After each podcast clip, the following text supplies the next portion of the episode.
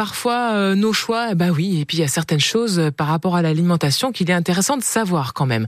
Dans Bien s'alimenter euh, cet été, tous les matins sur France Bleu Héros, je reçois le nutritionniste montpelliérain Laurent Chevalier.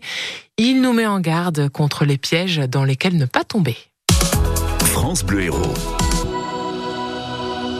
Bonjour docteur Chevalier. Bonjour. Grand standard de l'alimentation chez nous en France, le jambon et la charcuterie en général. Près de 80% des Français en consomment chaque semaine.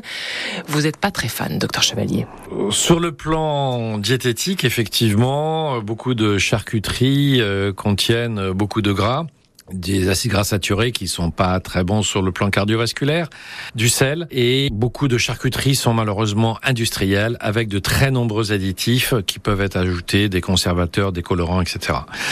Historiquement, c'était séché, c'était fumé, bon, c'était aussi euh, un petit peu salé. Donc, dans les campagnes, un bon moyen de conserver cette viande, c'était la charcuterie. Aujourd'hui, on en consomme, je dirais, de façon probablement excessive, surtout de la charcuterie industrielle. Alors comment elle est conservée euh, de nos jours, euh, cette charcuterie, euh, docteur Chevalier? Il y a dix différents types de conservateurs qui sont utilisés, dont les fameux nitrites, le E250. On a un certain nombre d'études qui montrent que on peut avoir un risque majoré de cancer, notamment du côlon, lorsqu'on en consomme, mais de façon excessive. À l'origine, on l'a utilisé comme conservateur, notamment contre le botulisme. Mais surtout, il faut faire attention pour le consommateur à un aspect assez précis qui est l'étiquetage. En effet, vous trouvez maintenant des produits qui sont indiqués sans nitrite. C'est sans nitrite ajouté. Mmh. Dès que vous avez un jambon qui est rosé, eh bien, je peux vous assurer qu'il contient des nitrites sous une forme ou sous une autre.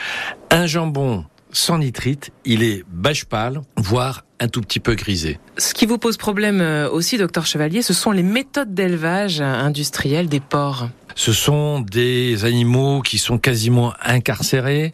C'est une nourriture qui leur est donnée, là aussi industrielle, avec des épaississants, des émulsifiants, des gélifiants. Comment voulez-vous avoir une chair acceptable à la fin? Autrefois, je vous rappelle qu'on nourrissait quand même les porcs avec des pommes de terre, des épluchures, on leur donnait euh, différents types de légumes, du petit lait, et puis ils allaient se promener. Ils avaient un parc. Aujourd'hui, on a plus ça du tout.